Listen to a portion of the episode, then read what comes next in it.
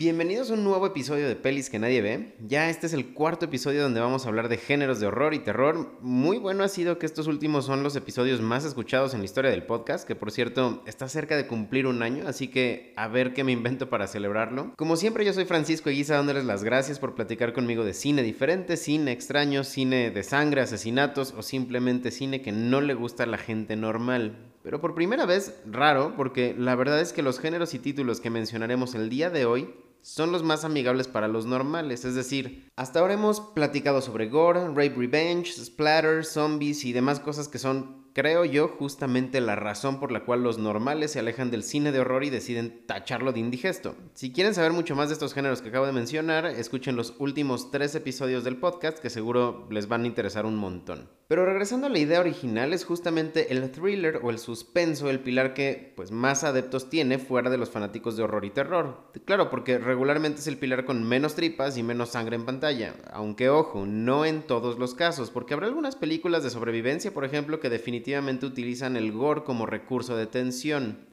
Frozen de Adam Green es un excelente ejemplo, mismo caso con los cult thrillers como Midsommar, que igual sí tienen una buena dosis de gore, no es lo principal, pero sí que lo tienen. Escuchen el episodio 2 donde justamente hablamos de este título Midsommar, pero el común denominador es que los thrillers en general son más bien reservados en cuestión de violencia explícita. Todo lo hostil más bien lo van cargando a la historia y al guion, al, texto básicamente. Un gran ejemplo de esto es El secreto de sus ojos, por ejemplo, la película argentina. Nunca vemos lo que le sucede al cadáver en pantalla. La verdad es que simplemente nos lo platican y nuestra imaginación llena los huecos y hace el resto. Eso es un poco lo que mejor caracteriza a este cine de suspenso, a los thrillers. Ahora, ojo, este pilar comparte muchísimo con el pilar de asesinos, solo si una acotación muy relevante. En asesinos hablaremos de slashers y de home invasion, subgéneros que pues de entrada gozan de tener gore y tripas. Claro que también son crímenes, pero no debemos confundirlos con, por ejemplo, el subgénero que vamos a platicar hoy de crime thriller, que sin gore ni tripas nos cuentan la historia de un crimen que ya sucedió y ahora nos toca resolverlo de una manera detectivesca, digamos. Poniéndolo en otras palabras, el slasher y el home invasion tendrán como columna vertebral mostrarnos los asesinatos en pantalla, los huesos rotos, las torturas, todo eso, mientras que el crime thriller tiene como columna vertebral resolver el crimen a posteriori, o vaya, o el impacto que el crimen tuvo con las víctimas o el victimario, por ejemplo. Entonces, ya que usamos el crime thriller como ejemplo, comencemos con este subgénero. Muy sencillo, toda la película cuyo principal detonador sea un crimen y la resolución de este entra en este subgénero. Ya especifiqué cómo se va a diferenciar del slasher o el home invasion, pero más a detalle el crime thriller entra perfecto en el terror, mientras que el slasher y el home invasion entran en el horror. Ya mencionamos aquí El secreto de sus ojos, eh, es un crime thriller, pero también lo es The Bone Collector, donde Denzel Washington nos ayuda a capturar un asesino que va dejando pistas en cada escena del crimen. Es regularmente esta cacería de un asesino la que va alimentando a los crime thrillers, pero no siempre. Porque claro, no todos los crímenes son asesinatos. Drive es otro ejemplo. Eh, esta película con Ryan Gosling, que es el encargado de manejar un getaway car, básicamente es el coche donde escapan los criminales tras robar bancos o cualquier otra cosa que hagan. Y Drive además pisa el terreno del gore bastante explícito y lo hace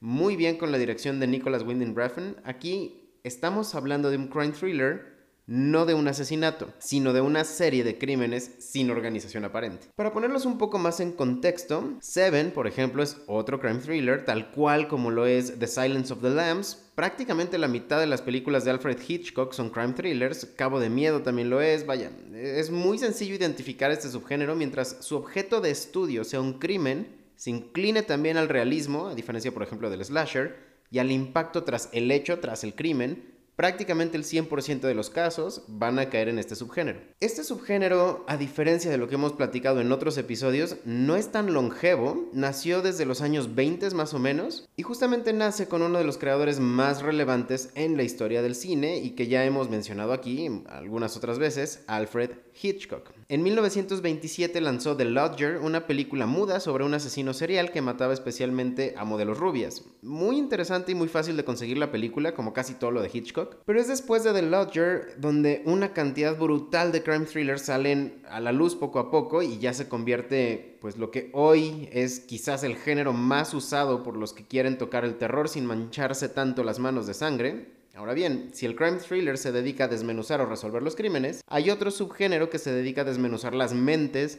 ya sea de las víctimas o de los criminales. Este subgénero es el psychological thriller o terror psicológico también le llaman. No tiene como principal objetivo la resolución del crimen, no es detectivesco como el crime thriller como lo mencionábamos hace, un momento, es más bien un estudio en pantalla de lo que puede llevar a un asesino o a una víctima la completa locura. Y si no es el trayecto, es ya la locura en sí misma. Sobre este ejemplo último podemos poner Identity, por ejemplo, eh, donde vemos a un grupo de siete personas batallando por sobrevivir en un motel aislado en medio de la nada, spoiler alert, las siete personas no eran más que un enfermo mental con personalidades múltiples, siete personalidades múltiples, y todo lo que vimos está pasando dentro de su cabeza. Ojo, aquí no vemos el por qué ni cómo es que se vuelve loco, simplemente ya vemos el producto de su locura. Al contrario, por ejemplo, está Repulsion de Roman Polanski o Chasing Sleep, que eh, está protagonizada por Jeff Daniels, que presentan a un protagonista descendiendo progresivamente a la locura, y aquí sí vamos viendo el proceso y el martirio psicológico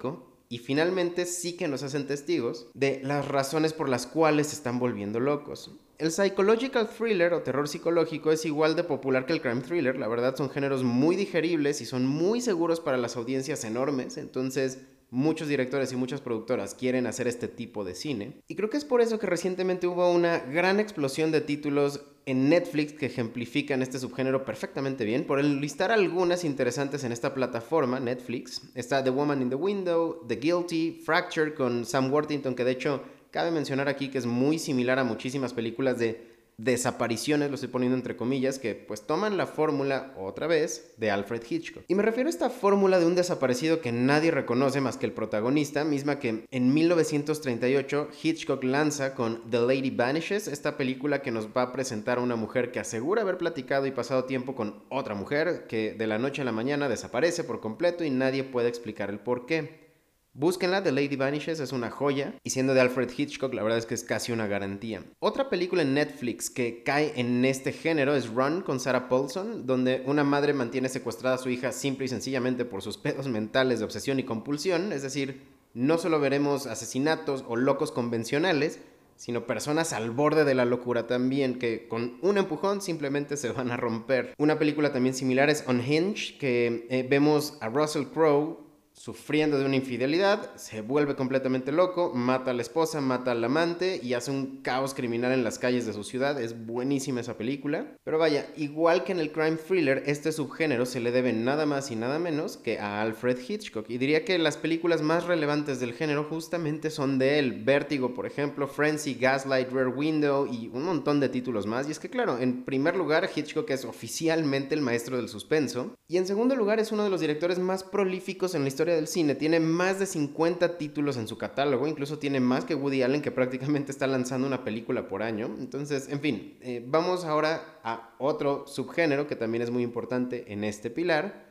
De mis favoritos son los survival thrillers. En este subgénero lo que vamos a ver es a nuestros protagonistas batallando por sobrevivir en situaciones bastante adversas, ya sea en escenarios naturales o prefabricados. Es un subgénero que, la verdad, si se hace bien, resulta sumamente entretenido. Ya mencioné Frozen de Adam Green, donde tres fanáticos del alpinismo se quedan prácticamente varados en un columpio a muchos metros de altura o se mueren congelados o se mueren de la caída, entonces vamos a pasar una hora y media con ellos en lo que descifran sus oportunidades para sobrevivir. Es muy buena esa película y está en Amazon Prime. Otra película es Buried de Ryan Reynolds, que me parece una de las películas más infravaloradas en la historia del subgénero. Vemos aquí a nuestro héroe, a Ryan Reynolds, enterrado vivo con solamente un celular y un encendedor, buscando la manera de seguir respirando y básicamente eso es toda la película. Lo vemos obviamente tratar de salir del ataúd o estar buscando ser rescatado por la persona que está al otro lado del teléfono la verdad es que esta película es un poquito más difícil de conseguir, no está en plataformas convencionales, pero saben que en internet seguramente la van a encontrar. The Shallows es un gran ejemplo que combina el animal horror que platicamos la semana pasada, lo combina con el survival thriller que estamos platicando ahora, donde una mujer es acechada por un tiburón mientras queda atrapada en un pequeñísimo arrecife de corales. Gran película, muy similar también a 47 Meters Down, donde una jaula para nadar con tiburones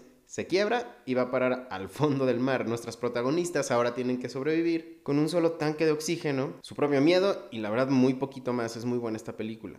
Hay otra película que me gusta mucho y, que creo que deben buscar que se llama Jungle con Daniel Radcliffe. Esta película yo creo que ejemplifica el subgénero casi punto por punto y lo hace a la perfección porque vemos a Daniel Radcliffe perdido en una jungla, está buscando agua, alimento, tratar de curar sus heridas, lo vemos alucinar, vomitar, llorar, luchar por sobrevivir toda la película. Es la verdad muy buena. Y como estas que les estoy mencionando, la verdad es que hay bastantes más ejemplos. Definitivamente sí les recomiendo que busquen una lista de survival horror. Hasta en Google van a encontrar varias. Y vayan una por una para que no se les escape ninguna. Hay muy buenas producciones en este subgénero, la verdad. Para terminar y ver si ahora sí nos da tiempo de tocar el último pilar que sería asesinos. La verdad no lo creo, no nos ha dado tiempo en ninguno de los episodios anteriores tocar dos pilares. Pero bueno, ahora vamos a hablar de cult thrillers. Este es un género que la verdad no está tan lleno como los otros que ya mencionamos hoy, porque si terminan dándole al clavo puede resultar en algo espectacular, pero vaya, muchas cosas terminan siendo bastante malas. Ojo aquí, una acotación importante, los cult thrillers son películas sobre cultos. Muchas veces se confunde con el concepto de películas de culto o de serie B, de las cuales ya hablamos en una de las primeras cápsulas en este podcast, pero para nada es así. Aquí literalmente la historia se va a basar en un grupo de personas rindiéndole culto ya sea a una persona, a un objeto o a una deidad. Muy sencillo, la verdad. Y por supuesto creo que uno de los ejemplos más claros y que todos conocen es Midsommar. No me voy a detener a hablar de ella, también se habló muchísimo de su contraparte similar de los 70s que se llama The Wicker Man, pero hay mejores exponentes de este género, al menos en mi opinión. Una de estas es por ejemplo Sound of My Voice, que creo que es mi favorita de, película de cultos. Eh, es una película donde Brit Marling jura venir del futuro y con eso un grupo de personas le empiezan a rendir culto y la verdad no termina en nada tan dañino, no es que es horror o terror específicamente pero sí que pisa el terreno desde la perspectiva del thriller sin lugar a dudas. Búsquenla, es increíblemente buena, tampoco está o en Prime o en Netflix, pero en internet les prometo que la encuentran. The Ritual es una de las más recientes, creo, y sinceramente creo que es una de las mejores, al menos sí en el término de horror o terror que realmente da miedo o está tratando de provocar mucha ansiedad. Es gran, gran película. En The Ritual o El Ritual, pues, un grupo de amigos emprenden una aventura a los bosques de Suecia y terminan encontrándose con aldeanos rindiéndole culto a un animal prehistórico. Hay un montón de gore, un montón de tensión y un montón de ansiedad en el ritual. Creo que es muy fácil de conseguir. De hecho, es una película original de Netflix, solo que extrañamente no está en la versión mexicana de la plataforma. No entiendo por qué. Otras películas muy buenas que ya he recomendado justamente aquí en este podcast son The Lodge, The Sacrament o Red State, que son muy buenos exponentes de cultos religiosos que terminan desembocando pues caos y hasta muerte, ya sea entre sus seguidores o sus detractores. Otra que sí encuentran en Netflix es Apóstol, eh, que he recomendado ya una y otra vez en, en, mi Twitter personal y también en este podcast. Búsquenla, está a un clic de distancia en Netflix. Y bueno, aunque comparando con los otros tres episodios de géneros que hemos tocado en este podcast. Creo que este lo he sentido un poquitín más apresurado. No creo que ya nos dé tiempo de platicar del último pilar, que es el de asesinos, pero pues para irles adelantando un poco más y no apresurar o no compactar tanto este pilar de asesinos, les voy a decir que sí se explica bastante bien y se explica solo. La principal columna vertebral de los asesinos es literalmente ver al asesino cometer sus crímenes de formas bastante terribles, sangrientas y hasta en algunos casos muy creativas. Y creo que es bueno que lo deje al final porque en realidad solo veo tres subgéneros relevantes en, este pilar, que es el slasher, el home invasion y el giallo. Eh, muchos agregarían también redneck horror, por ejemplo, como estas películas de Wrong Turn, por ejemplo, o The Hills Have Eyes de, de Wes Craven, o el remake también. Pero a mí me parece que, pues, Solo hay muy poquitas películas que podrían entrar realmente en rednecks como asesinos y todas sin ningún problema. La verdad es que también entran en slasher,